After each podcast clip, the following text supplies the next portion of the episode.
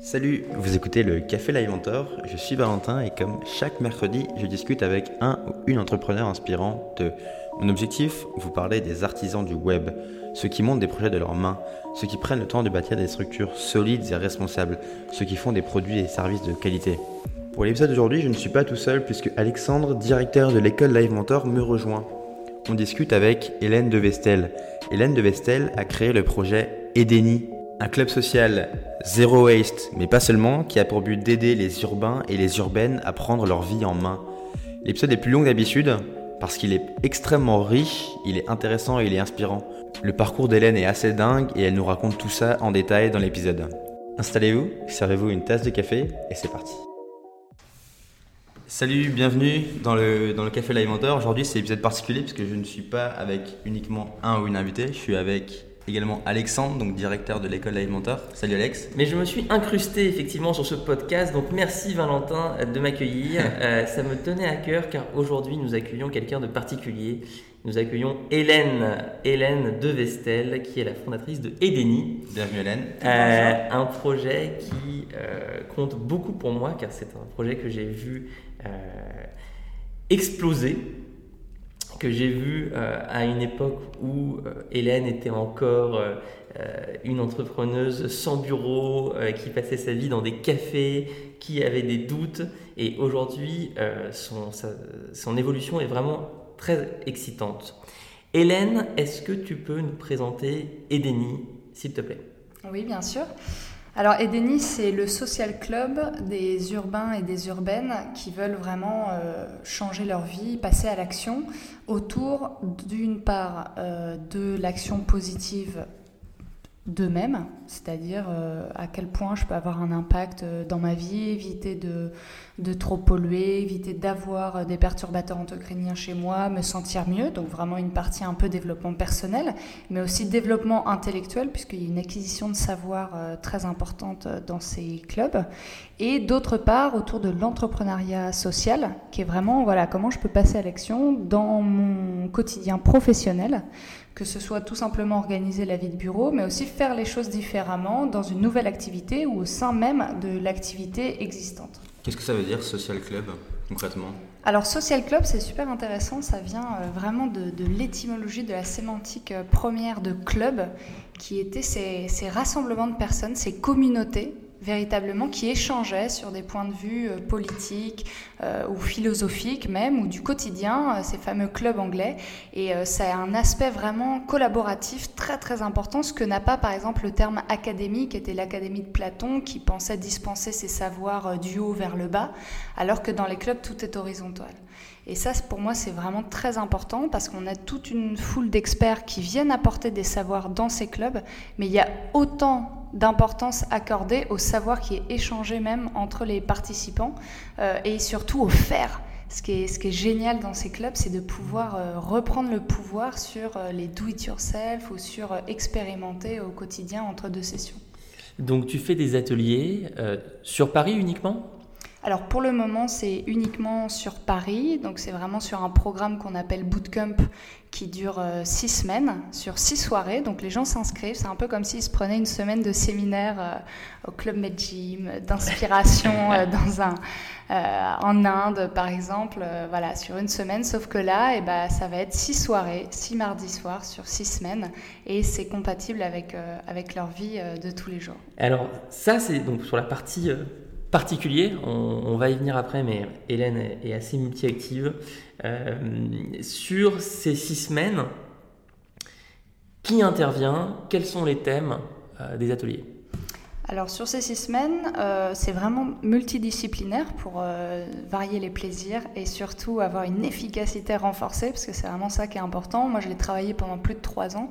Euh, et, je me suis vraiment renforcée sur la partie neurosciences et applications cognitives pour voir ce qui fonctionnait le mieux et ce qui plaisait le plus euh, euh, bah, aux, élèves qui viennent. Alors, on a la première semaine on est vraiment centré sur l'ikigai, savoir pourquoi on est là, ce qu'on a envie de changer. C'est vraiment euh, l'étude de l'être ikigai. C'est c'est entre le, le savoir-être et le savoir-faire. Qu'est-ce qui se retrouve à la croisée des deux et en quoi on pourrait avoir notre place dans la société par rapport à ça?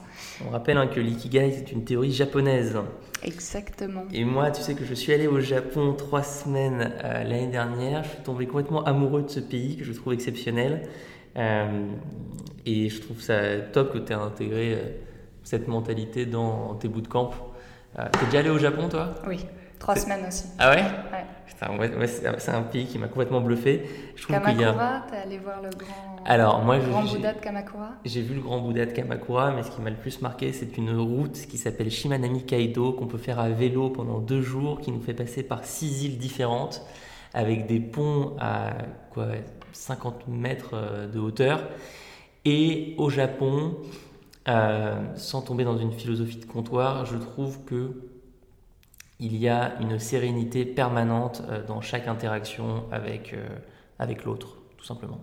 Non, mais c'est vrai, c'est très important parce qu'ils ont une, une considération de l'être euh, et, même du, de, la matière, de la chose qui doit être bien faite, la cérémonie du thé par exemple. Exactement.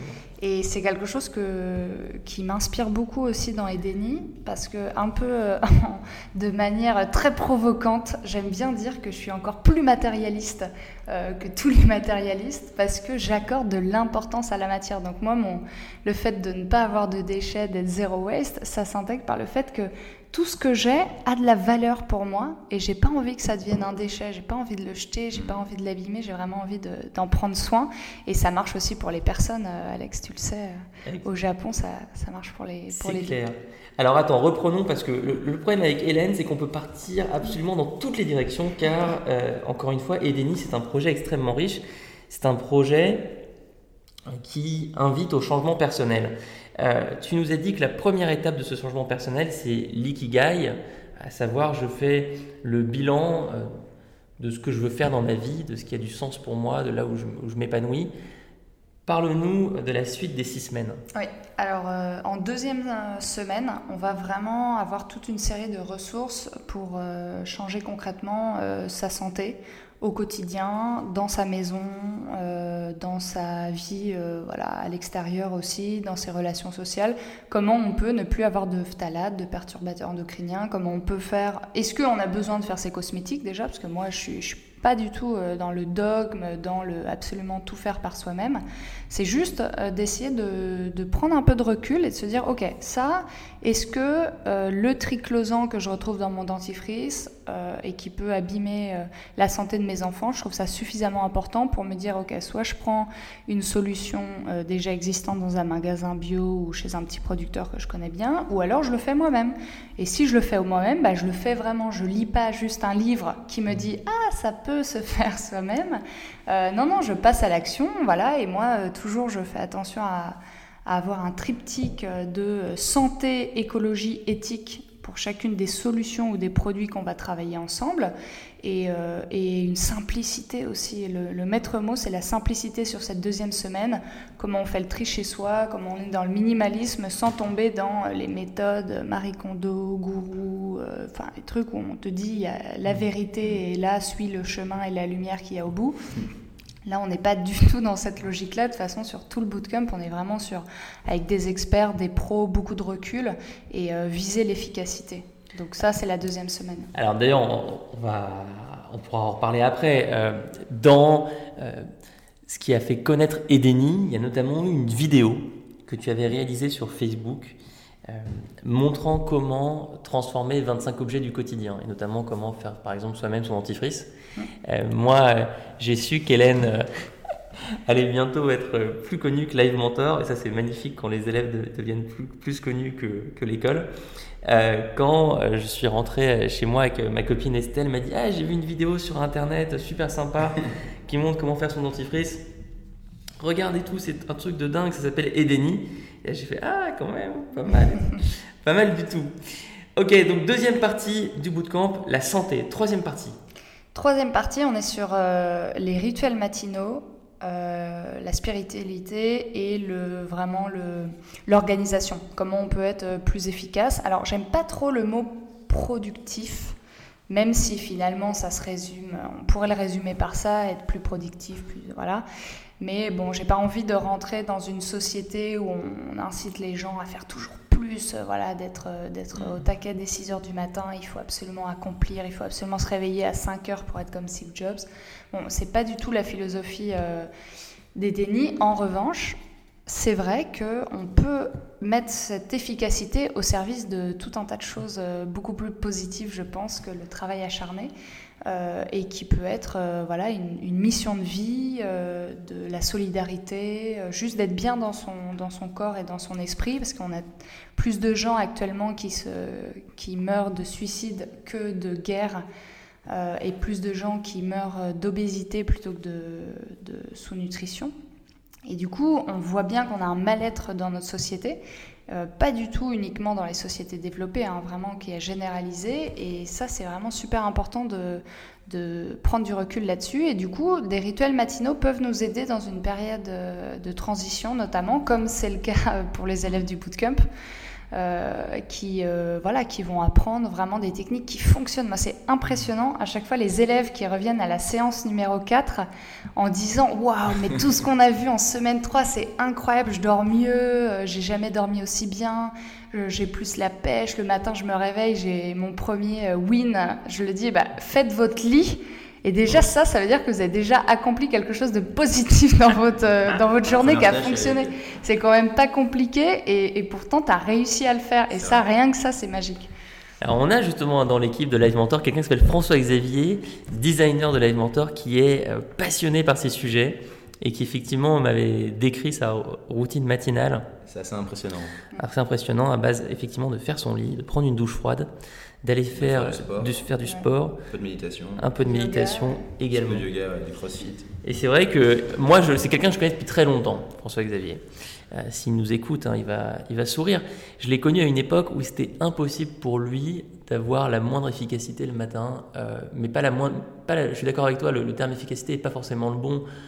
Le moindre bien-être le matin. Il n'était pas bien, tout simplement. Il était fatigué, il n'était pas heureux de se, de se lever ou d'être là. Euh, et en fait, aujourd'hui, c'est quelqu'un qui se lève à 5 heures du matin. Je dis pas que tout le monde doit se lever à 5 heures du matin, mais lui, c'est ce qu'il fait. Ce qui montre bien que dans sa vie, on est capable de changer. Alors, on a avec nous justement quelqu'un euh, qui est Valentin, parce que Valentin, souvent, tu poses des questions, mais on pourrait aussi l'interroger. Toi, Valentin, tu es en train d'écrire ton deuxième livre. Est-ce que euh, les sujets qu'évoque Hélène ont, du sens pour toi? Comment réussir à mieux s'organiser pour faire plus de choses? Moi, je suis dans une lutte constante pour arriver à essayer de faire ce que je dois faire, trouver du temps et surtout, moi, le, truc qui est important, c'est ne pas culpabiliser quand je ne fais pas les choses. Je sais pas, enfin, je pense que tout, tout entrepreneur doit, doit voir de quoi je parle, mais c'est on veut toujours faire plus, on veut toujours essayer de, de, faire cette page en plus, de faire ce, ce site, enfin la page du site, de faire ce client en plus, de faire ce programme en plus.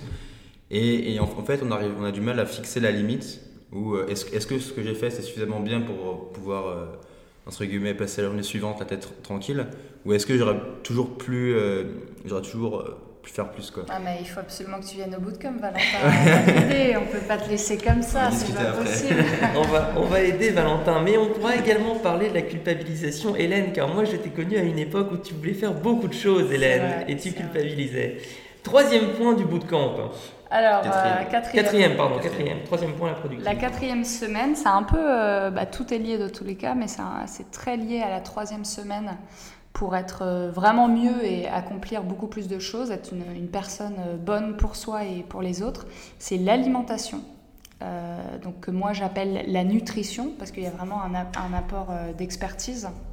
On va étudier un peu comment fonctionnent les nutriments, son appareil digestif. Euh, alors pas, euh, pas que autour de la naturopathie, souvent on me demande ah, est-ce que c'est un cours de, naturopathie? Alors pas totalement parce que la naturopathie n'est pas totalement validée, euh, pas à 100%, en tout cas il y a des parties qui sont extrêmement intéressantes, tout ce qui est profil naturaux en revanche moi je laisse un peu de côté parce que ça relève beaucoup plus de la croyance pour le moment que de la science. En revanche sur l'alimentation vivante, euh, et donc la nutrition par la science, là on a des choses, mais pareil, c'est vraiment l'effet waouh du bootcamp où, euh, où, pendant une semaine les gens vont redécouvrir qu'en fait il n'y a aucune fatalité à avoir un coup de barre euh, post-déjeuner, à se réveiller fatigué. Et, et, ça vraiment de retrouver cette énergie, cette vitalité, c'est magique. Il y a un côté un peu miraculeux. Moi j'en parle jamais, mais, mais c'est vrai que j'ai pris des médicaments depuis l'âge de 4 ans jusqu'à mmh. ce que je découvre l'alimentation vivante et un peu tout le reste, hein, les rituels matinaux, une hygiène de vie aussi plus agréable, de, découvrir aussi son ikigai, de faire des choses que, que j'aime. Évidemment, ça joue, mais je n'ai plus un seul médicament à prendre depuis, euh, bah, depuis trois ans. Euh, donc en plus du zéro waste, de vivre dans un environnement plus sain, d'être plus apaisé, mais l'alimentation vivante, c'est vraiment quelque chose euh, d'assez incroyable. et puis c'est bon pour la planète et pour nous-mêmes. Ça, ça m'intéresse énormément euh, parce que concrètement, moi, je reçois euh, cinq propositions de déjeuner tous les deux jours. Donc, je me retrouve toujours piégé à arriver dans un restaurant, je regarde la carte. On m'amène du, pain, du pain alimentaire qui est dégueulasse, qui, est, qui, est, qui, est, juste plein de gluten et qui est, colle. Qui colle, voilà, qui crée juste. Colle, colle l'estomac, t'alourdit. Exactement. Euh, et donc, je, je n'ai pas encore trouvé la solution pour conserver une, euh, une vie sociale au moment du déjeuner et euh, m'alimenter correctement bah Ça, c'est super important. Nous, la, vie sociale, comment on peut faire C'est euh, vraiment, ça fait partie des astuces qu'on aborde dans la troisième partie de la soirée. Et euh, ensuite, on a euh, toutes des séances, on reçoit un mail par jour. Et du coup, là-dessus, on a vraiment plein de workbooks, plein d'astuces. Mais sur, par exemple. Toi, comment tu, fais Ok. C'est quoi tes déjeuners? Je veux savoir les déjeuners de, Hélène, Ça m'intéresse aussi. Alors, déjà, le matin, j'ai tellement la pêche avec mon smoothie où je prends un petit peu de. un petit peu, en fait, j'ai un blender. C'est le seul élément que j'ai dans ma cuisine. Tout le reste, franchement, c'est du superflu. On n'est pas du tout dans le minimalisme. En revanche, un blender, j'avoue que c'est un peu mon indispensable. Euh, avec, euh, par exemple, du gingembre, du céleri, des épinards. Euh, ça peut être, suivant la saison, après, ça va être du melon ou des fraises ou, ou des pommes, voilà, ou des noix. Je mixe tout ça. et ça, je me fais un litre le matin. Un, litre Un litre, ouais.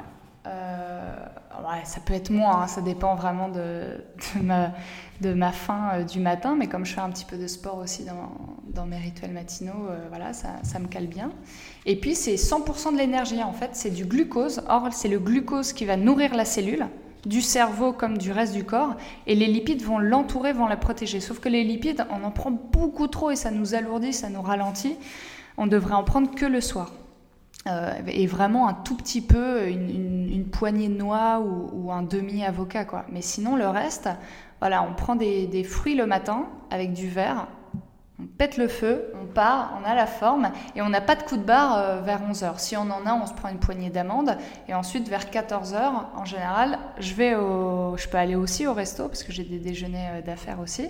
Mais à ce moment-là, je me prends toujours une salade et je demande sans sauce avec juste un demi-citron. Euh, et si je me prends pas de salade, parfois j'ai envie de quelque chose, un, bol, tu vois, Buddha bowl ou les trucs comme ça. Là en ce moment, c'est un peu la mode à Paris. Euh, mais euh, je peux prendre autre chose. En revanche, je vais vraiment faire gaffe à, ne pas prendre de pain parce que sinon ça te. C'est marrant parce que, parce que tu vois, moi, en fait, je me rends compte en t'écoutant, je n'ai jamais osé demander à un serveur en restaurant. C'est tout bête, mais enfin, je pense pas être quelqu'un de très timide pourtant, mais j'ai jamais eu l'idée de comment dire, contester, le terme n'est pas forcément le meilleur, mais de demander un ajustement du plat commandé, comme tu fais toi en disant euh, je veux du citron. Moi j'adore les citrons en plus, j'adore ça, j'ai un citronnier chez moi.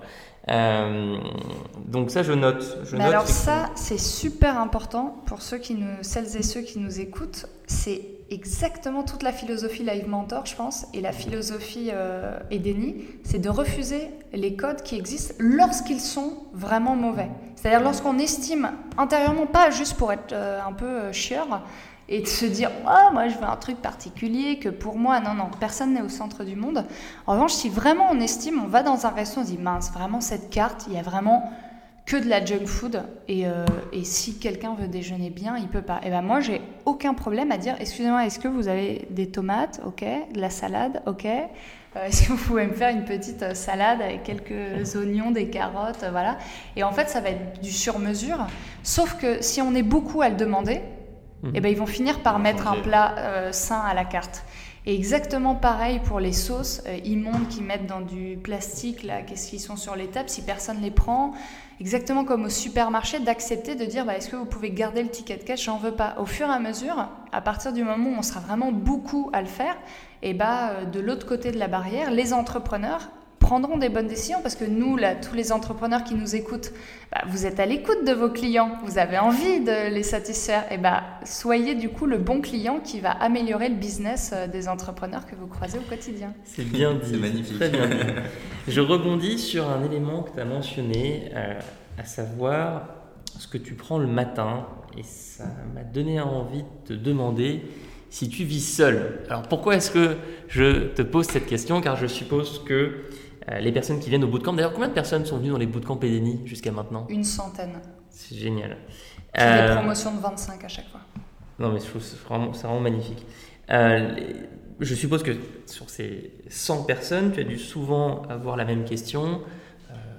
tout ça, c'est super, mais comment je fais si, par exemple, la personne avec qui je partage ma vie n'aime pas forcément se lever le matin? Moi, je connais des couples qui ont qui se sont séparés à cause de ça, euh, lorsque l'un des deux a, adopté une routine matinale. Idem pour la nutrition, idem pour l'alimentation vivante. Quel est ton point de vue sur ah, il faut le couple être, pragmatique. Alors moi déjà je suis en couple euh, et, euh, et, du coup c'est bah, important de le préciser pour dire que j'ai jamais rien imposé à mon conjoint qui est argentin et qui du coup mangeait beaucoup de viande aussi à la base et qui est voilà, les Argentins euh, ont une philosophie de vie euh, que j'aime beaucoup et, que je, tiens absolument à préserver, c'est-à-dire vraiment la joie de vivre et la simplicité et l'authenticité dans les relations. Donc moi, j'avais pas du tout envie d'arriver et de dire ah, j'ai appris ça, j'ai appris ça, on va tout reformater nos vies. Alors c'est absolument pas ça. Il faut Déjà, un rituel matinal n'a pas besoin d'être fait à 5 heures du matin. Hein. Il peut être fait à 10 heures, il peut être fait à 8 heures, euh, n'importe quand, même le limite le midi, sur la pause déj, si vous n'avez pas eu le temps le matin. Vous savez que vous avez quelques exercices qui vous font du bien, bah, faites-les, même si c'est pas euh, à une heure précise. Euh, et surtout, en couple, bah, le but c'est de montrer par l'exemple. C'est comme avec tout le reste de la société, en fait. C'est-à-dire que moi, à partir du moment où je fais des choses qui me rendent heureuse, qui me donnent la pêche dès le matin et je suis du coup devenue une meilleure personne, bah, je suis aussi une meilleure personne dans mon couple. Euh, et ça, c'est ultra inspirant aussi pour mon conjoint qui, euh, qui m'a vu euh, aller tellement mieux. Il s'est dit, ah, mais moi aussi j'ai envie d'essayer, j'ai envie de devenir une voilà, quelqu'un qui, euh, qui, qui jamais de, bah, de problèmes, euh, je sais pas, intestinaux ou de rentrer du boulot et tout de suite me plaindre, dire ce qui n'est pas allé aujourd'hui. Et puis j'ai envie de rêver. Et puis moi aussi, tiens, je mérite la vie euh, dont j'ai toujours rêvé, de faire un truc à impact positif. Et du coup, il a changé de boulot aussi à la suite de ça. mais, mais tout est voilà, tout est question de dosage et d'équilibre. Ne rien imposer, juste montrer par l'exemple. Faites-le au fur et à mesure. Commencez par des petites touches et puis au fur et à mesure, vous allez. Euh, moi, par exemple, j'ai remplacé, bah, c'est moi qui ai fait le dentifrice. Du coup, bah, mon dentifrice, il est tellement bon qu'il n'allait pas non plus me dire ah, c'est gênant. Du moment que je ne lui ai pas imposé à lui de le faire. Maintenant, il le fait, mais parce qu'il adore et qu'il a compris. Et, et, voilà. Mais au début, pas imposé. C'est marrant ce que tu dis, parce qu'il m'est arrivé dans ma vie d'être. À proximité de personnes qui n'allaient pas bien, pas forcément très bien à différents niveaux de leur vie. Et j'ai toujours été partagé entre deux réactions. La première, c'est de dire Attends, tu vas pas bien, je vais t'aider. Euh, euh, par exemple, si tu as des avec euh, la nutrition, on va cuisiner ensemble, on va faire attention ensemble à ce qu'on mange. si tu as un problème avec le sport, on va aller en faire ensemble, on va sortir ensemble, etc.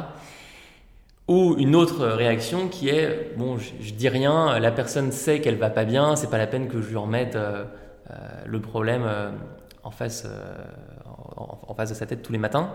Et en fait, ces deux réactions sont aussi inutiles l'une que l'autre. La première met une pression et tu, te transformes en tant que, comme un coach en fait. Tu deviens le coach de la personne qui peut être ton ami, quelqu'un de ta famille ou, ou, la personne avec qui tu partages ta vie. et l'autre réaction où tu fermes les yeux, elle ne marche pas trop non plus.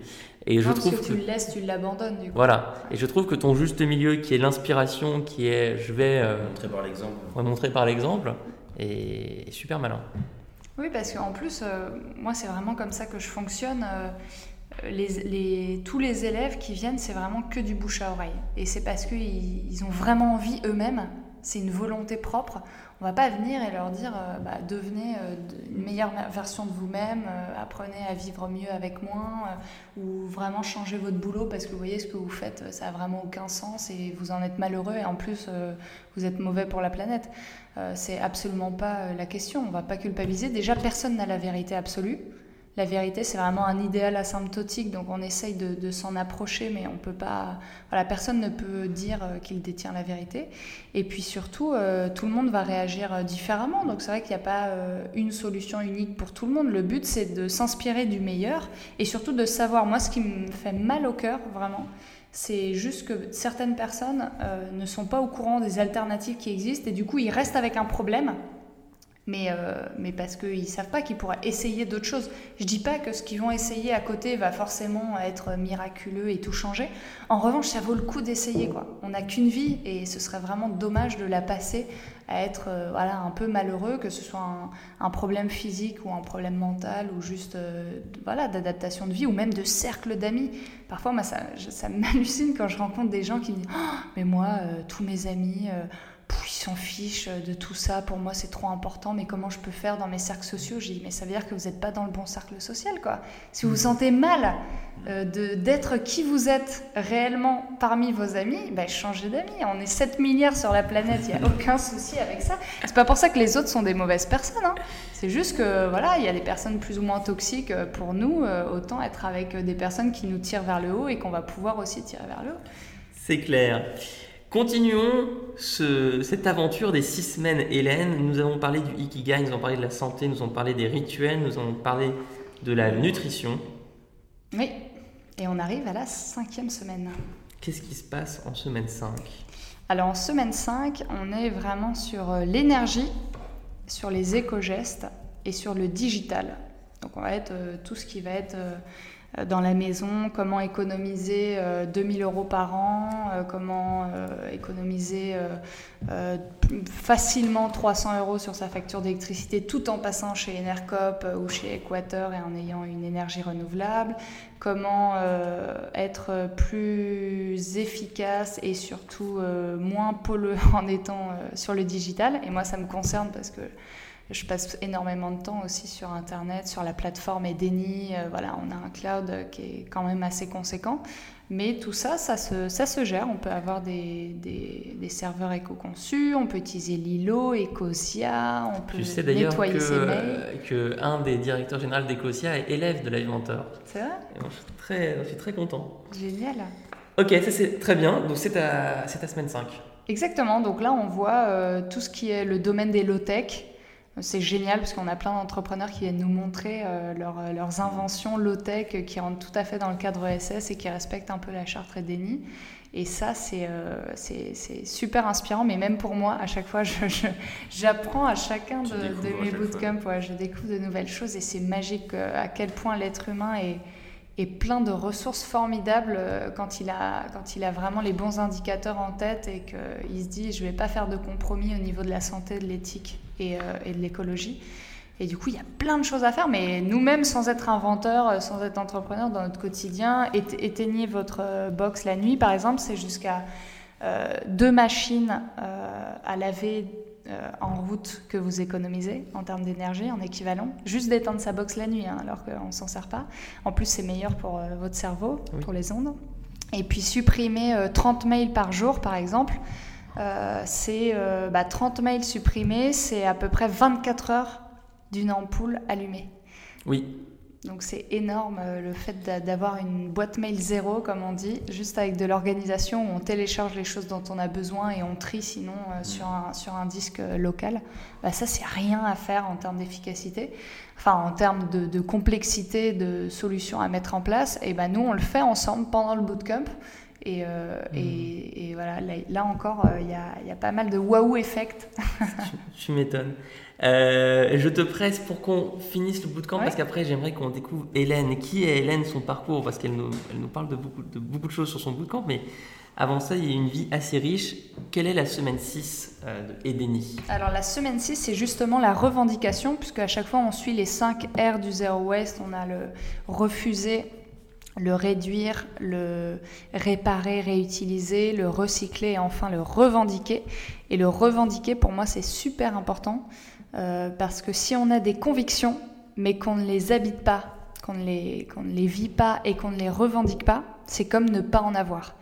Si vous, par exemple, vous asseyez euh, à dans un bus et vous avez une personne euh, de couleur ou de n'importe quelle minorité qui se fait, voilà, qui se fait embêter et on lui dit de sortir du bus juste à cause de sa couleur de peau ou de n'importe quelle autre caractéristique discriminatoire, eh bien, euh, eh bien à ce moment-là, si vous ne faites rien alors que votre vie n'est pas en danger, c'est comme si vous n'aviez pas de conviction, quoi. Vous laissez faire.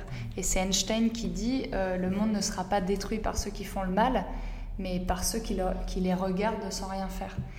Et, en plus, c'est comme ce que tu disais, Alex, sur, euh, sur le fait de bah, tu, tu, vas prendre un déjeuner et tu sais pas trop comment garder ta vie sociale tout en mmh. vivant voilà, bien avec tes potes, sans rien imposer, m'en montrant par exemple, et pourtant respecter ce que moi j'ai envie de faire.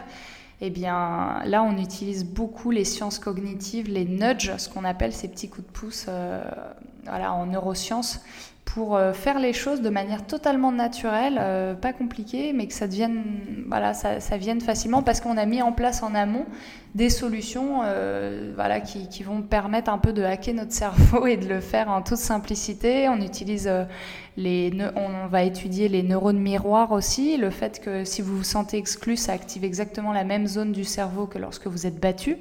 Donc c'est super important de, garder ce, sentiment d'inclusion dans un groupe social si on l'a vraiment choisi. Donc déjà, il faut, être sûr qu'on l'ait choisi, qu'on y est bien. Et si on l'a choisi mais que tout n'est pas parfait parce que tout ne sera pas parfait tout le temps, eh ben, qu'est-ce qu'on peut mettre en place? Comment on peut revendiquer? Comment on peut justement continuer d'aller au resto et d'avoir une, une, vie sociale super épanouie, partir en vacances tout en respectant ses convictions? Ben, on, voit, on voit en place toutes ces astuces-là, tout ce qu'on peut mettre en place, les phrases.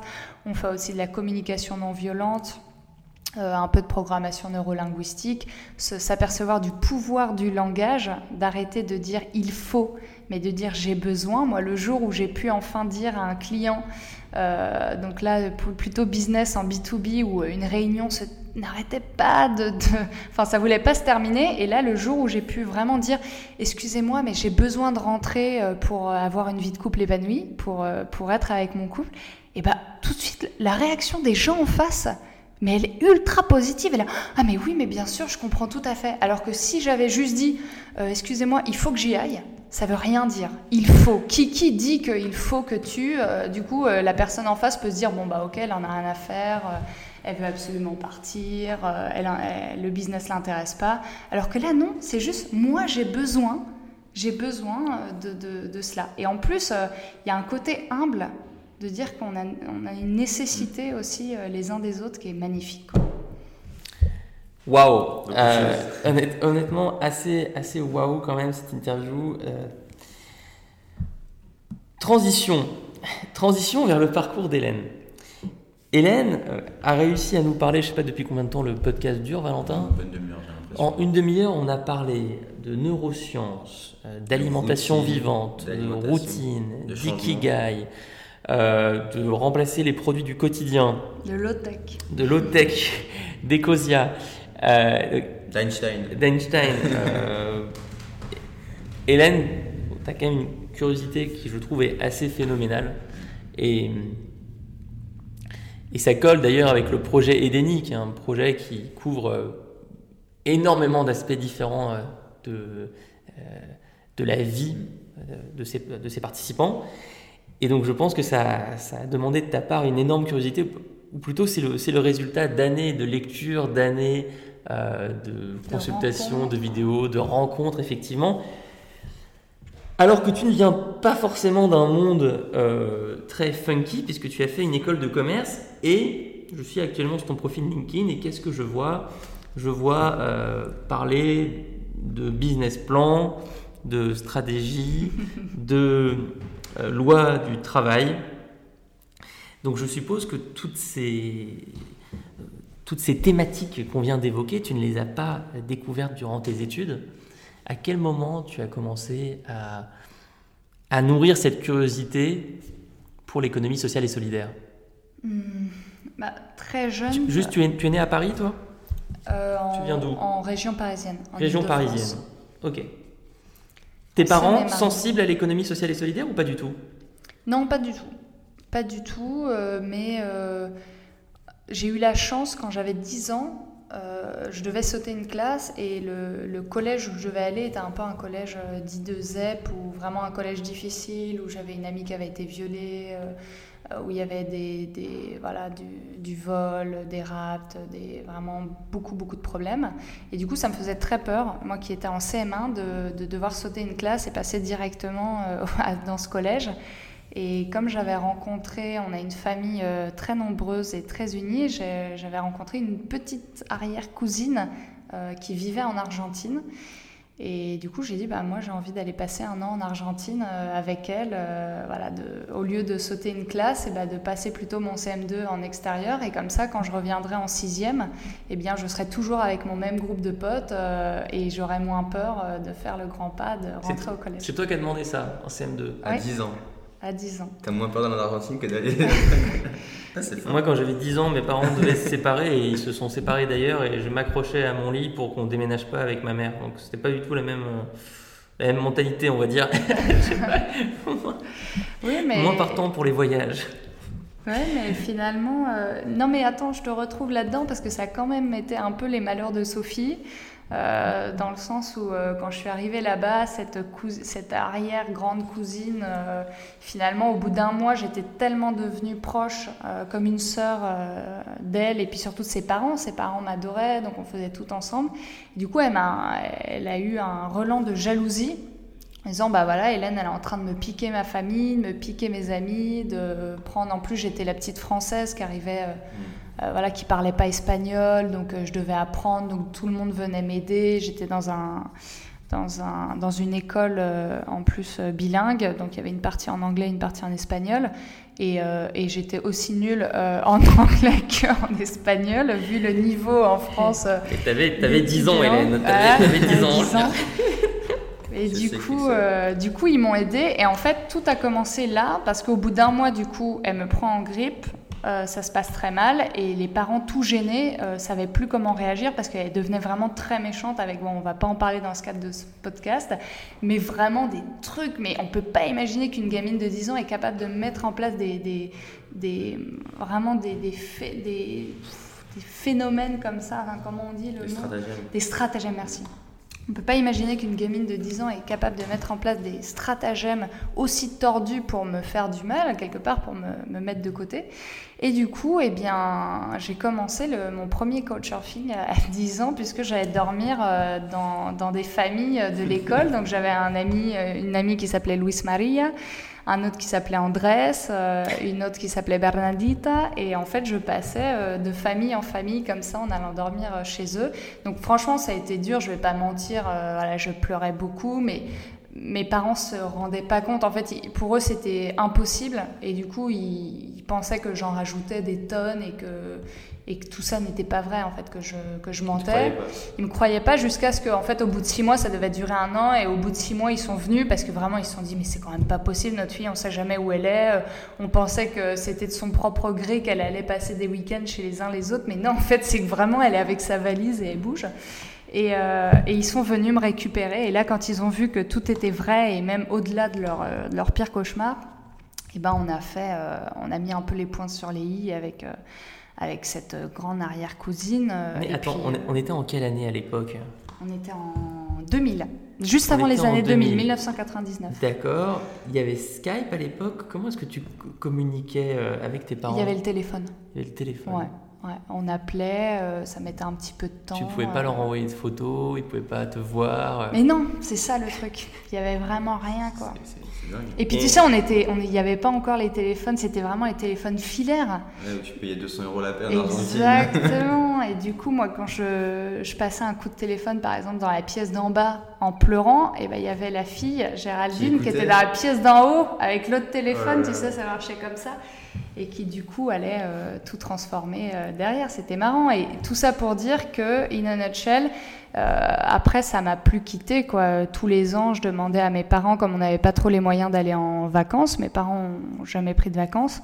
bah, moi, je demandais à aller chez des amis en fait que je trouvais au collège, qui avaient une maison en Espagne ou qui voilà, ou alors dans des associations. Par exemple, quand j'ai eu 18 ans, je suis partie pendant un mois euh, dans une as- alors je suis pas euh, moi je suis euh, athée mais je suis partie dans une association protestante en me faisant passer pour une protestante pour pouvoir avoir l'accès à une communauté comme ça en Californie. Et puis voilà ça a été génial parce qu'à partir du moment où je suis arrivée pour aider un peu les communautés locales un peu les cow-boys euh, de la, Californie profonde, et ben ça a duré aller un mois et puis après il me restait un mois pour voyager sur toute la côte. Euh, Après j'ai fait un tour du monde et en fait tout ça a nourri une curiosité que effectivement dans mon école de commerce ou euh, en cabinet de, conseil en strat ou dans des grands groupes, bah, tu peux avoir à d'autres niveaux. Moi, attention je je suis pas du tout pour dire euh, tout ce qui se fait euh, dans les écoles ou, dans, les, écoles très formatées comme école de commerce ou alors euh, dans les grands groupes, même dans les multinationales ou même un petit boulot où on se dit bon ça a l'air un peu, euh, un peu boring comme ça. En fait, pas du tout. C'est vraiment une question de mentalité, c'est un, paradigme personnel qu'on a tous.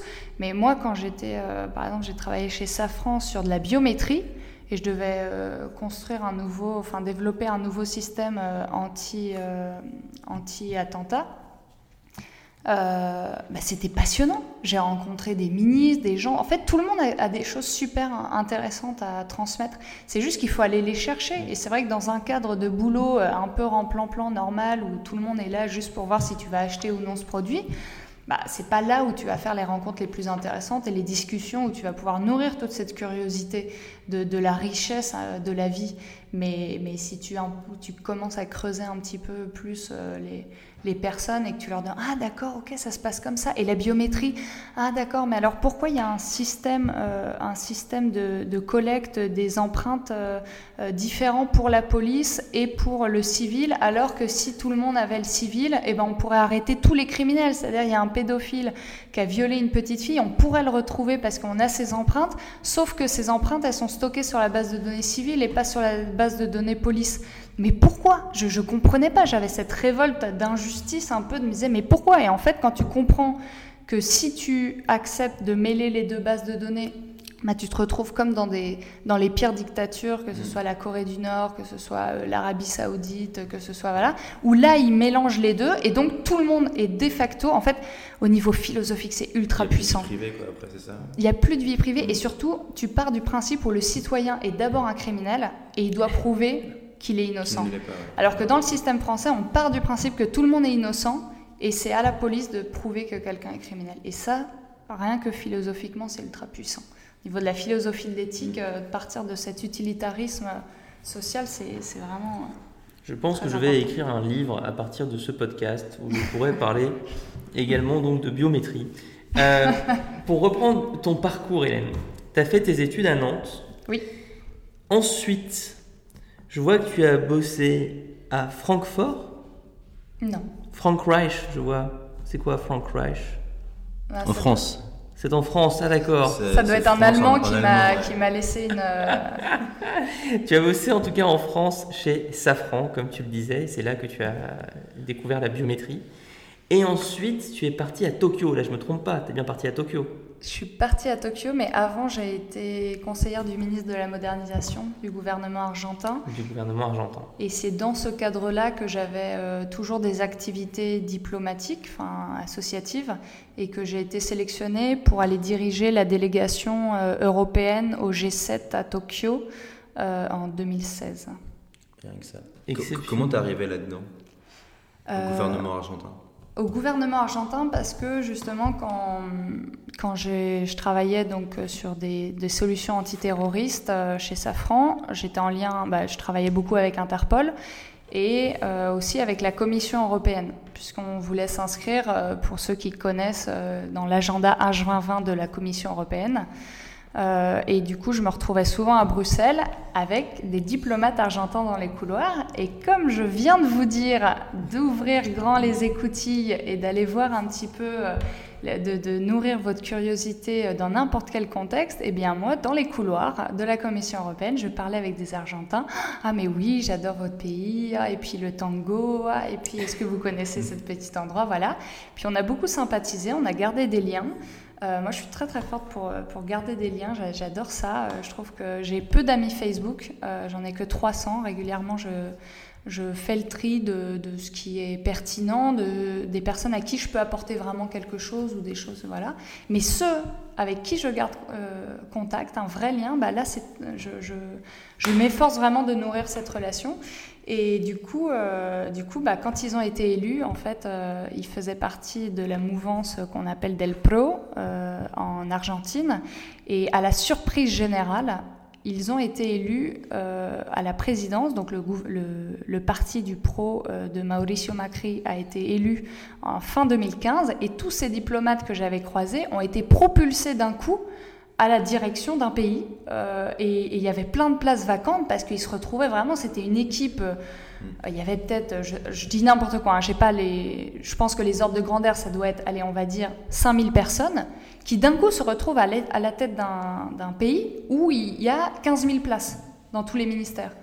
Donc euh, il y avait vraiment de la place pour toutes les bonnes volontés euh, qui pouvaient prouver. Ils avaient besoin de s'entourer euh, d'experts et de voilà. Et puis puis j'ai eu de la chance quoi. Ils m'ont ils m'ont ils m'ont appelé. Ils m'ont dit écoute là on a besoin de on a besoin d'expertise euh, internationale et, de cerveau euh, voilà, pour, euh, pour le nouveau gouvernement. Est-ce que ça t'intéresserait de venir conseiller le, le, ministre de la modernisation, qui n'est pas un vain mot en Argentine, dans certaines provinces, sur des notions Smart City et développement durable, ESS Et du coup, bah, j'ai tout de suite dit oui, j'ai trouvé ça ultra passionnant.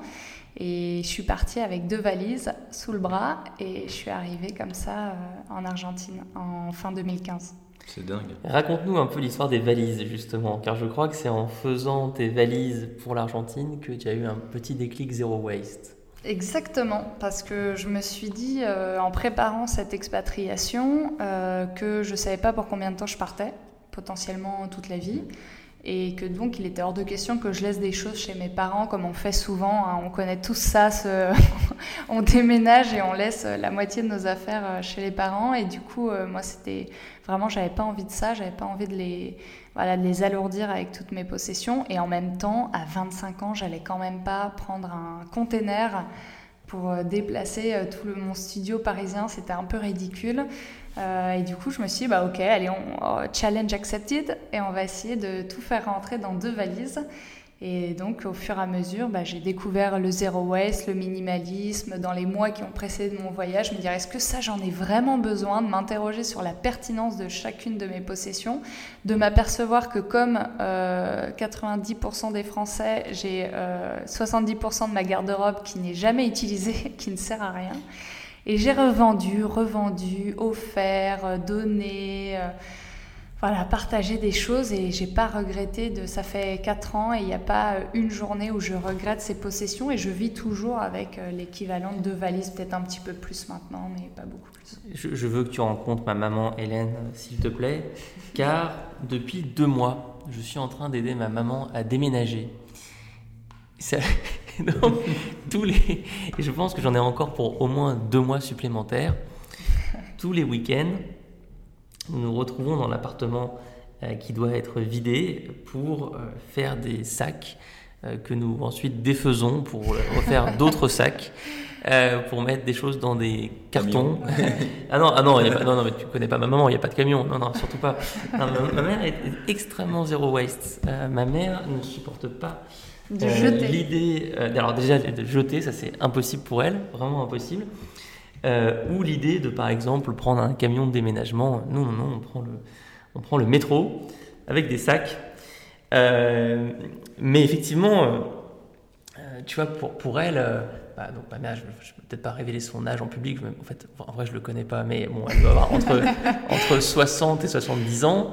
Et là, il y a toute une vie à déménager et elle a des livres, mais des tonnes, des milliers de livres. Moi, j'adore les livres aussi, donc euh, quand j'arrive, je suis toujours là, mais ah, j'en peux plus, ah, c'est pas possible ces livres, on va les donner. Et puis en fait, je commence à les lire et je me dis, ah, c'est pas mal, on pourrait les garder. Elle a ses livres de français euh, de sa sixième, les livres de conjugaison. Bah, il y a deux choses. Il y a soit des choses qui sont vraiment ultra affectives, émotionnel, mais c'est très enfin, c'est super difficile de faire le tri. Et c'est pour ça qu'il y a des techniques. Et ça, pour le coup, moi, je suis un peu anti-technique euh, toute faite, hein, euh, dogme, tout ça, etc.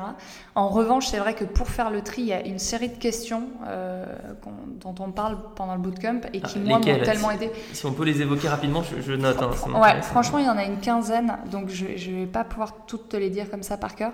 Mais il y en a notamment, est-ce que c'est sain? Est-ce que c'est écologique? Est-ce que c'est éthique déjà? Ça peut t'aider. Mmh. Est-ce que tu le gardes par culpabilité? C'est-à-dire c'est quelque mmh. chose qu'on t'a offert et du coup euh, t'oses pas parce que tu dis ouais mais c'était c'est ouais c'était c'était papy euh, qui me l'a mmh. offert euh, machin. Donc surtout pas garder quelque chose par culpabilité. Est-ce que je vais m'en servir C'est tout bête hein. il y a plein de choses en fait on s'aperçoit qu'on va jamais s'en servir. Euh, est-ce que euh, c'est dangereux pour ma santé? Donc là, ça revient sur euh, sain, écologique, éthique. Il y a plein de choses qui sont périmées, par exemple les, les, médicaments. On garde des choses comme ça, mais, franchement... mais c'est clair. Non, mais, là, il y a 4 Minitel dans l'appartement et trois téléphones des années 80. Donc là, je pense que le filtre, est-ce que c'est... Est-ce que ça me sert vraiment? Est-ce que ça va me resservir Alors, il y a un truc aussi, ça, en revanche, je peux vous le dire, outre les, les 15 questions que j'aurais pas tout en tête, il y a la boîte magique des 6 mois. Ça, c'est incroyable. Alors pour le déménagement, c'est un peu tard du coup. Encore que, tu, tant pis, tu vas déménager la boîte magique, euh, même si, euh, même si euh, voilà, c'est du poids alors que tu pourrais t'en séparer. En fait, tu prends une, pendant ton tri, donc tu as les 15 questions, ça va déjà te permettre d'évacuer peut-être 80% en général. Euh, des choses et sans regret. Surtout te déculpabiliser, te, ne pas avoir de frustration. C'est ça qui est le plus important parce que sinon on est toujours frustré de se dire ouais mais je me sépare d'un truc, est-ce que c'est pas bête, est-ce que je vais pas devoir le racheter, puis ça représente de l'argent, tu sais, on a un tel complexe face à l'argent. Euh, que ça c'est super important, sachant que plein de trucs sont pas du tout euh, au prix où ça devrait l'être. Mais bon, ça c'est un autre débat. Du coup, vous prenez cette boîte, vous avez déjà fait votre tri, et là il reste tout ce qui est vous n'arrivez pas à trancher parce qu'il y aura forcément des choses, par exemple ce livre de sixième, euh, où vous dites ouais mais quand même c'est affectif tout ça. Bon, une robe, vous dites oui mais peut-être qu'un jour euh, je m'insérerai, je pourrais rentrer dedans. Donc vous le mettez tout ça dans cette boîte, vous la fermez et vous mettez la date plus six mois dessus. Vous la laissez au fin fond d'une armoire et vous n'y touchez plus. Si dans six mois au moment de la date, vous êtes mis un petit rappel ou juste un jour vous tomberez dessus et vous verrez que la date est passée. Vous n'avez pas eu à rouvrir cette boîte, ne la rouvrez plus jamais de votre vie et offrez-la directement. Et ça, c'est vraiment super puissant. En fait, vous vous êtes aperçu que vous avez super bien vécu pendant six mois sans ce qu'il y avait devant, vous avez, dedans. Vous n'avez jamais eu à la rouvrir, à ressortir cet appareil à raclette dont vous ne servez jamais. Et que sinon, de toute façon, c'est toujours quand vous êtes en vacances avec euh, l'appareil à raclette de quelqu'un d'autre. Et puis ne mangez plus de raclette ou alors faites votre propre fromage que vous pouvez fondre. Vous avez plein de méthodes, je ne vais pas en parler, mais vous pouvez très bien faire des raclettes euh, vous-même sans avoir besoin d'un appareil à raclette. Comme euh, d'un appareil à sécher la salade ou je sais pas quoi. Enfin bref. Du coup, euh, du coup la boîte magique des 6 mois, ça, je note, Je note la boîte des 6 mois. Je pense que chez, ma maman, j'ai des cartons de 30 ans.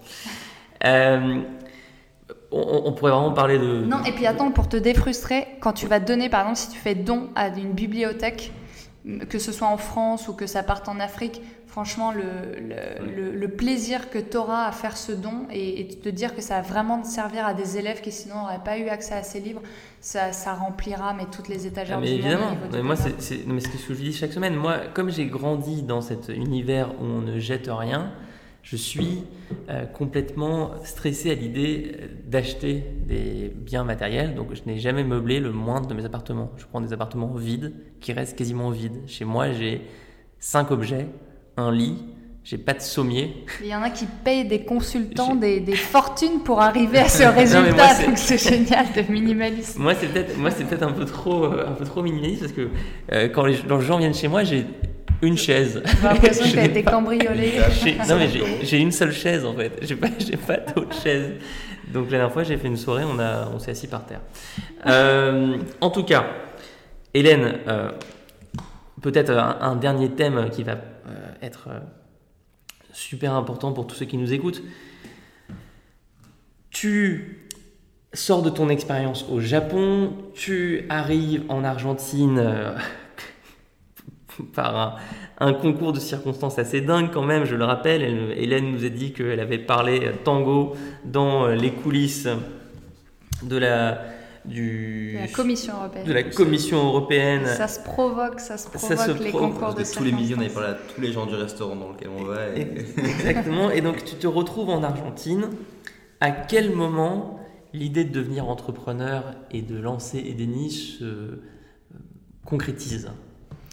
Euh, bah, ça a été vraiment euh, une, succession de, faits où j'en pouvais plus de voir. en fait, je trouvais que, le, bah, comme beaucoup, hein, le monde tournait par rond. Euh, et je me suis dit bah, sur quoi je pourrais vraiment avoir un, apport le plus important?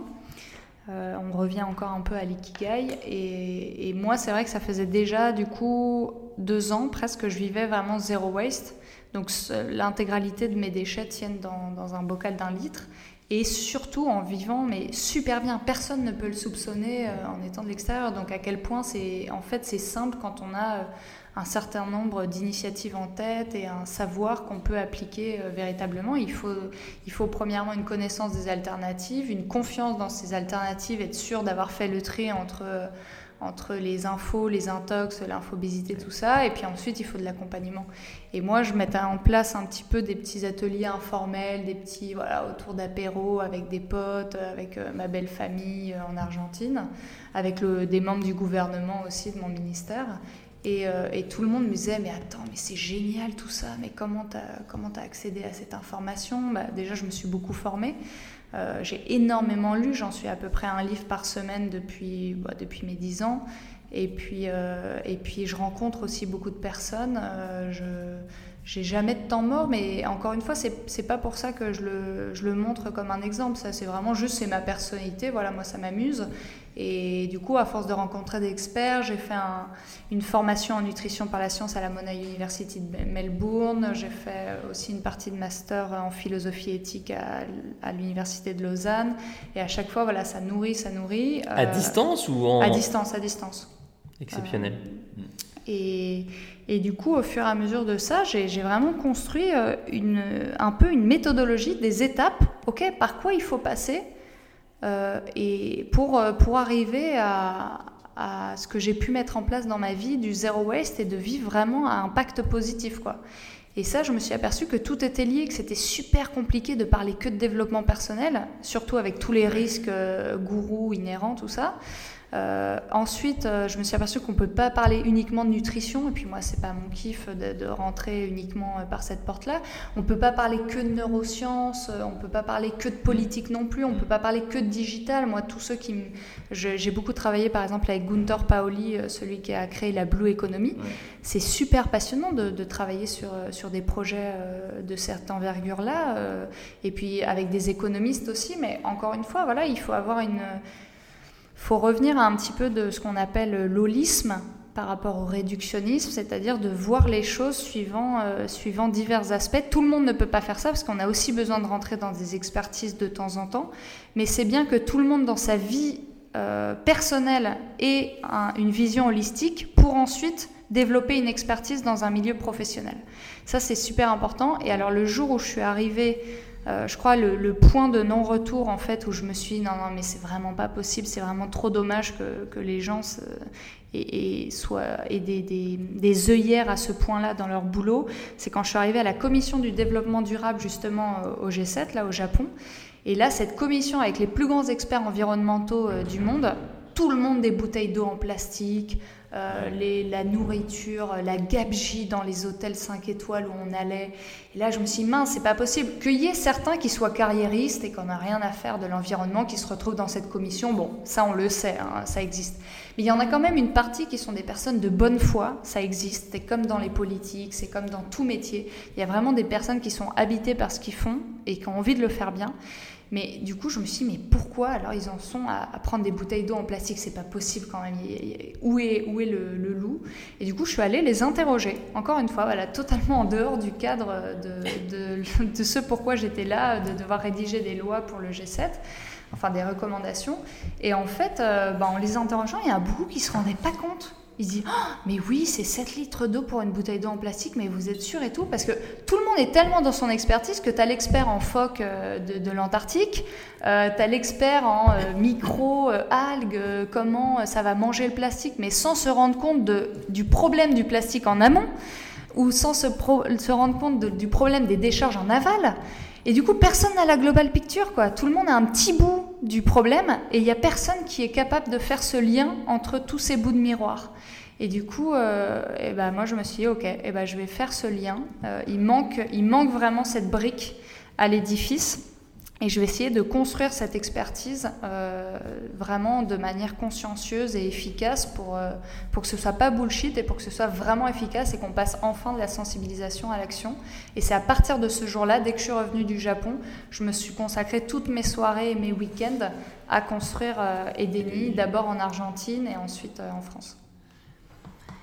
Et c'est vrai que dans le succès d'Edeni, euh, je crois que tout part de cette euh, approche initiale. Je vais faire quelque chose d'holistique, je vais faire quelque chose de global. Euh, je vais pas m'adresser à des spécialistes de la nutrition pour faire un énième programme de spécialistes de la nutrition. Je vais plutôt dire à des gens qui sentent une envie de changer, bah, on va passer six semaines ensemble et on va adresser tout un tas de thèmes, ceux qu'on a mentionnés tout à l'heure je creuse un petit peu. Tu te retrouves en Argentine, tu fais des ateliers informels, donc tu testes ton idée euh, euh, très vite, ce qui est la meilleure manière de se, de se, lancer. À quel moment tu décides de revenir en France et à quel moment tu décides surtout euh, d'y aller à temps plein?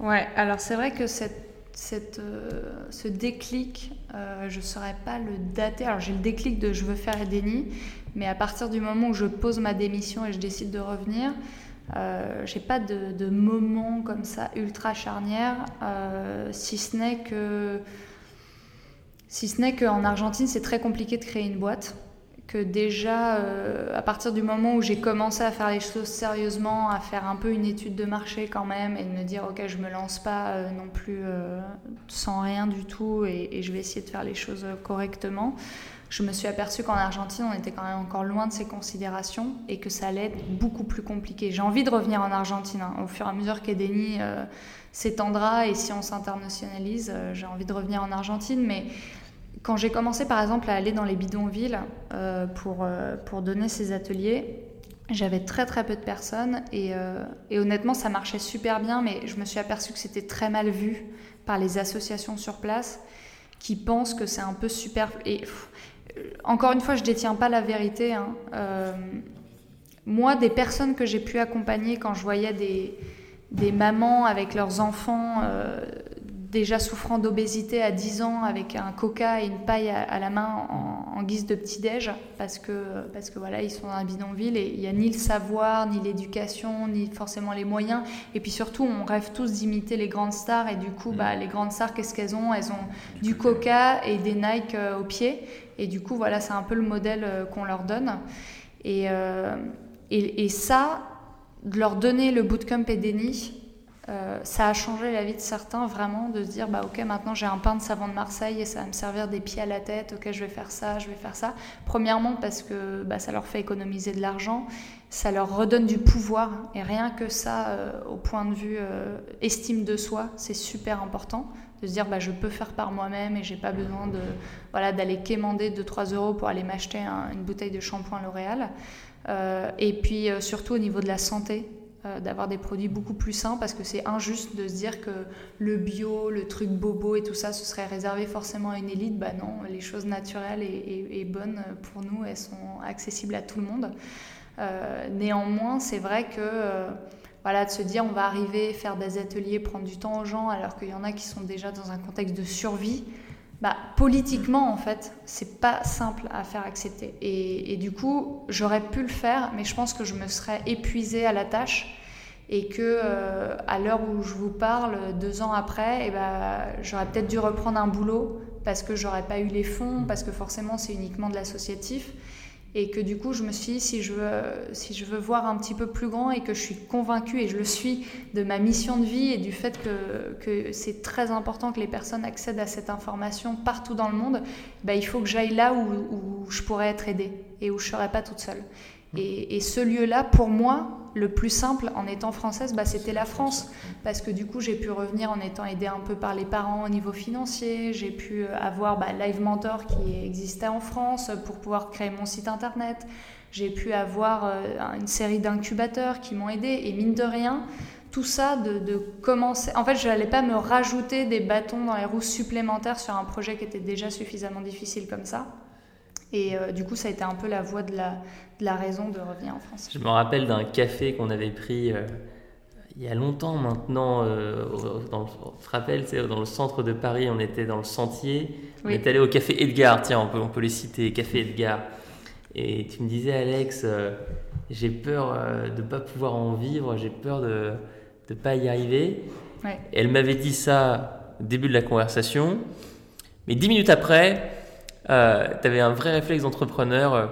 Euh, non, mais en fait, ça va le faire, il euh, n'y a aucun souci. Et en fait, à ce moment-là, j'ai vraiment vu quelque chose que je vois chez, beaucoup de mes élèves, c'est cette capacité à être à l'aise avec les montagnes russes. Alors, bon, toi, vu ce qu'on a appris aujourd'hui, ce que je ne savais pas encore une fois, hein, je ne savais pas pour le coach surfing à 10 ans, je pense que tu es à l'aise avec les montagnes russes depuis très longtemps. Lancer un projet, ça fait tellement peur qu'on est obligé d'être extrêmement optimiste quand il y a des bonnes nouvelles. On est obligé de, s'accrocher à la moindre petite bonne nouvelle comme euh, Ah, euh, telle personne euh, s'est inscrite à mon événement, telle personne m'a envoyé un mail de remerciement parce que, le contenu, par exemple, que tu as envoyé sur la nutrition a changé sa journée. tu es obligé d'avoir cet, optimiste, cet optimisme très fort dès qu'il y a une bonne nouvelle. Je pense que c'est ça qui t'a fait tenir dans les premiers mois des dénis. Oui, c'est sûr. Non, c'est sûr, on a besoin d'être. Euh, voilà, de, voir euh, non pas le verre ni à moitié vide ni à moitié plein, mais il est à moitié plein d'eau et puis à moitié plein d'oxygène. Et du coup, euh, bah voilà, de, voir, de se dire, bah, je prends la réalité dans son intégralité, le bon comme le mauvais, mais je vais essayer de, de garder surtout le bon en tête. du coup, ce qui n'est pas ce que le cerveau fait naturellement, notre cerveau reptilien. Euh, mais, euh, mais s'y efforcer grâce encore une fois à des techniques euh, qui correspondent pas forcément à tout le monde, mais moi de pratiquer la gratitude par exemple le matin et de temps en temps le soir, d'avoir des, des, exercices un peu méditatifs aussi, ayant fait Vipassana ou ayant fait voilà, d'autres d'autres ateliers comme ça, et puis surtout m'entourer. Moi je pense que la communauté, comme vous le dites aussi, c'est tellement important. Et moi, d'être dans des, cercles d'entrepreneurs euh, bah, ESS euh, qui cherchent vraiment toujours l'intérêt général avant l'heure, ça te donne une pêche. Tu te dis, mais en fait, tu as raison, ensemble, on va y arriver et, il faut arrêter de, voir euh, toujours les choses sous le mauvais, mauvais côté de, la, la, lorgnette. Quoi. Donc, c'est vraiment important. C'est quoi ton plus beau souvenir depuis que tu as lancé ce projet? Ou tes plus beaux souvenirs C'est euh, incontestablement la dernière séance euh, du premier bootcamp. Donc ma première promotion euh, où je me suis effondrée en pleurs. En fait, il m'avait fait une surprise avec des cadeaux et tout le monde était là, mais Hélène, on veut pas partir, il faut absolument qu'on poursuive le bootcamp. Et, et, là, je me suis dit, putain, mais merci d'avoir cru au projet, vous étiez les tout premiers euh, bêta-testeurs et ça s'est super bien passé. Et, là, euh, ouais, effectivement, c'était vraiment des larmes de joie et c'est un moment euh, très très fort. À chaque fois, j'y pense. Et du coup, là, c'est marrant parce que pour la dernière promotion, je leur en ai reparlé. J'ai dit, bon, ce soir, je vais pas me mettre à pleurer. Et du coup, ils étaient jaloux. Ils m'ont dit, quoi On n'est pas aussi bien que la première promo. Et, tu les connais encore, la première promotion? Oui, oui, oui, bah on se revoit en fait, on a ces deux mêmes en fait, les, les, les alumni euh, se sont créés euh, une asso en fait, euh, des alumni et, et, des, et de, de, se revoir en after work, d'organiser. C'est marrant parce qu'il y a BFM TV là qui m'a contacté pour aller filmer le plugging Edeni. Donc on court le dimanche matin en allant ramasser les déchets et ça, c'est même pas moi qui le fais en fait. c'est mes élèves, c'est les alumni. Et du coup, j'ai trouvé ça génial. Et j'ai dit, euh, bah oui, forcément, allez, allez les, allez les filmer, c'est trop bien. J'ai dit, vous êtes sûr, vous voulez pas venir au bootcamp? C'est si, si, on viendra, mais d'abord, on veut le plugging. et j'ai trouvé ça génial. Et, euh, et voilà, et pareil, les les after-work ou les pique-niques qu'on fait là. Récemment, on a ouvert du coup la saison euh, des, des after-work le long du canal Saint-Martin et c'est marrant parce que quand on repart, c'est plus propre que quand on est arrivé.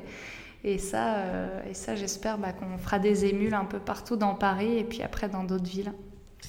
C'est très marrant ce que tu dis parce qu'effectivement, euh, pour moi aussi, je pense que mon meilleur souvenir de l'aventure Live Mentor, c'est ma première classe d'élèves. et pareil, lors de mon dernier cours à cette première classe, j'étais assez ému. Et ouais, je me rappelle de leur prénom à, chacun. C'est, des moments qui, je pense, sont, euh, sont toujours extrêmement forts. Pour finir, Hélène, c'est quoi tes projets euh, à 5 ans? Euh, On sait que Valentin, à, ma gauche, il a pour projet d'écrire 5 livres sur les 5 prochaines années. pour Edeni, c'est quoi le, le plan? C'est d'ouvrir 5 bootcamps dans 5 pays différents?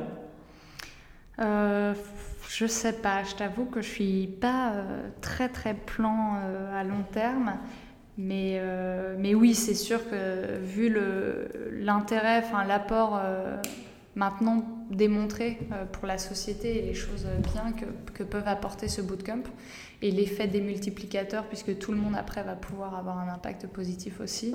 Euh, il faut qu'on continue, ça c'est sûr, et, et qu'on puisse s'en ouvrir. Alors moi, je suis, je suis euh, très euh, solution locale pour des problèmes globaux, et du coup, je ne pense pas ouvrir moi-même d'autres. on me demande tout le temps quand est-ce que vous ouvrez à Marseille, quand est-ce que vous ouvrez à Bordeaux. il faut que ça se fasse, c'est sûr. Enfin, c'est pas il faut, c'est je pense que la société a besoin euh, de, davantage de social club et déni, mais j'imagine que ça se fera en franchise. Avec des gens sur place. Exactement, avec des gens sur place qui adaptent aussi suivant les réalités locales. Euh, dans d'autres pays, ce sera exactement pareil. La situation euh, et les solutions sont pas les mêmes en Argentine qu'en France. Donc c'est très important que les personnes qui sont sur place euh, s'approprient vraiment le projet avec moi ce que je peux apporter. Et, là où j'ai vraiment envie de, garder cette cohérence, c'est sur euh, la formation très très euh, voilà très pas audacieuse mais très exigeante sur le fait d'avoir cet accompagnement holistique et de dire attention parce qu'il y a un équilibre à trouver entre ne pas être bullshit, ne pas être trop au-dessus des nuages et voilà donner deux trois astuces mais qui en fait vont pas permettre le passage à l'action et de l'autre côté pas être non plus trop dans le dogme et dans euh, voilà il y a une solution et tout le monde l'applique. Il faut vraiment trouver cet équilibre entre les deux qui pour l'instant on a réussi à l'avoir et tout le challenge des cinq prochaines années vont être de, non seulement d'apporter une, une, formation aussi digitale tout en gardant cette force de la, du passage à l'action. Donc là, pour l'instant, on ne l'a pas encore résolu, on est en train d'y travailler. Euh, pour ceux qui ne pourraient pas se déplacer, euh, même si on arrive à ouvrir dans d'autres villes. Et deuxièmement, de créer aussi une école de formateurs et de gens qui puissent s'approprier vraiment le projet et ouvrir des, des social clubs et des nids euh, bah, à Marseille, à Toulouse, à Bruxelles, euh, à Madrid, euh, à Rome, voilà, et de pouvoir transmettre ces informations-là et, de redonner le pouvoir voilà, aux gens parce que moi je suis persuadée, tous ceux que je vois sont très intelligents et souvent on sous-estime l'intelligence et la, capacité euh, d'adaptation de chacun euh, voilà, de nos confrères. Et c'est très important de redonner le pouvoir aux gens et de leur dire mais attendez, mais vous avez un pouvoir immense de faire les choses bien et pas seulement un peu mieux. Euh, mais, mais oui, vous n'avez pas à vous restreindre, à vous dire je dois choisir entre un boulot qui gagne de l'argent ou alors avoir un impact positif sur la société. Je dois choisir entre me nourrir pas cher ou me nourrir bien sainement. Je dois choisir. Non, Je, ne suis pas d'accord et on le prouve justement dans ces social clubs Edeni. On peut réussir à faire tout bien. Ça demande de la connaissance, ça demande de l'apprentissage, ça demande de l'accompagnement, ça demande de retrouver cet esprit communauté et de profiter de, l'émulation collective. Euh, via euh, l'empowerment individuel. Et ça, euh, ça va être le défi de ces cinq prochaines années, c'est de pouvoir mettre sur place voilà, une, formation de formateurs et de diffuser encore plus le Social Club EDI tout en gardant notre cohérence et notre charte qui, fait, bah, qui, fait que les gens nous font confiance parce qu'ils savent qu'on incarne et que tout ce qu'on dit, c'est pas juste Enfin, c'est vraiment un. C'est pas un fardeau, hein, mais c'est vraiment une mission de vie, quoi. C'est pas, pas juste pour faire du business, euh, concours l'épine, euh, j'ai envie d'avoir une médaille. Euh, c'est vraiment de dire, OK, il y a un besoin, il faut trouver une solution, co-créons-la pour le faire le plus intelligemment possible et le plus efficacement possible en redonnant le pouvoir. C'est un super défi. on pourra échanger sur ce sujet, évidemment c'est un défi que je, que je partage. C'est également euh, mon défi chez Live Mentor.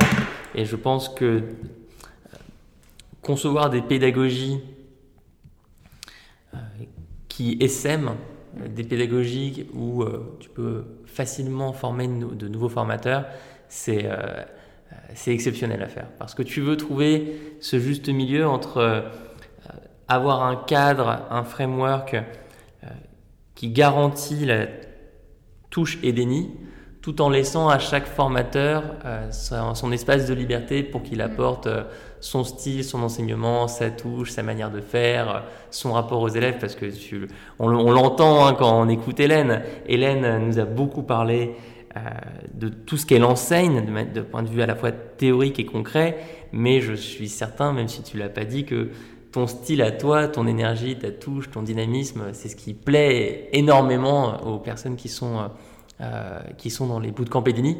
Et donc le challenge pour toi, ce sera comment est-ce que je, je, conserve cette, euh, cet attachement et ce développement d'Edeni tout en construisant autour de moi une équipe euh, de formateurs. Ben oui, mais c'est, vrai. Comme là, j'ai, fait un petit sondage auprès de notre communauté si les, vidéos qu'on a sur la chaîne YouTube euh, pouvait être fait par quelqu'un d'autre. Et ils ont dit non, non, on veut que tu restes, Hélène.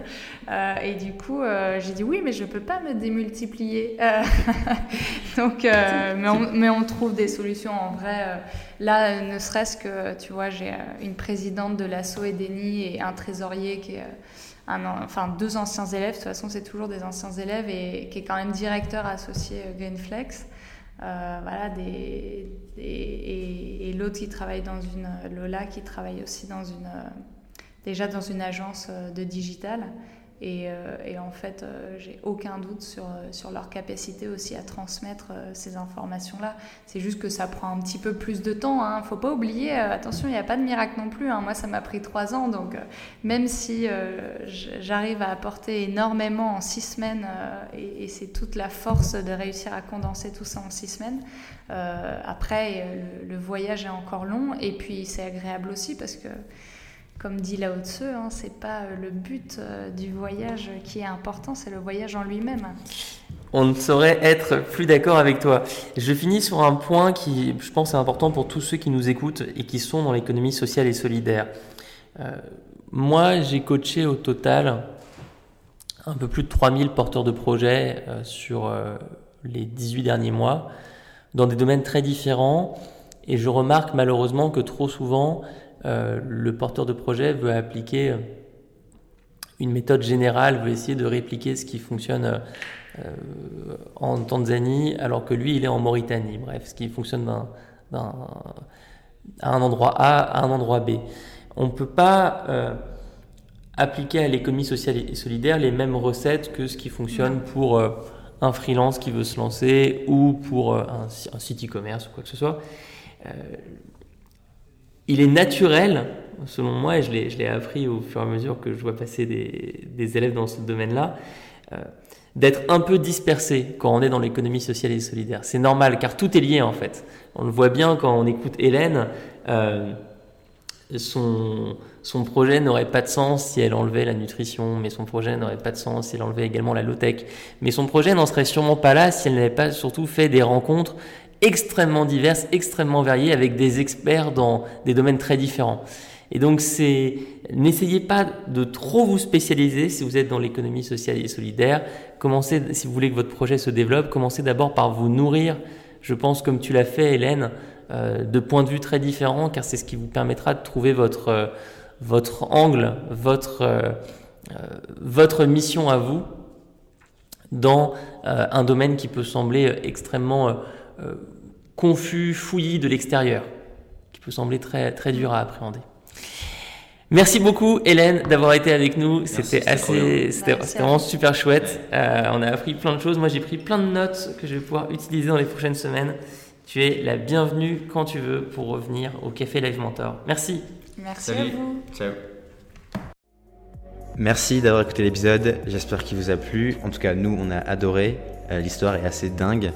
Et, euh, et on vous dit à la semaine prochaine, même jour, même heure pour les suivants. Salut.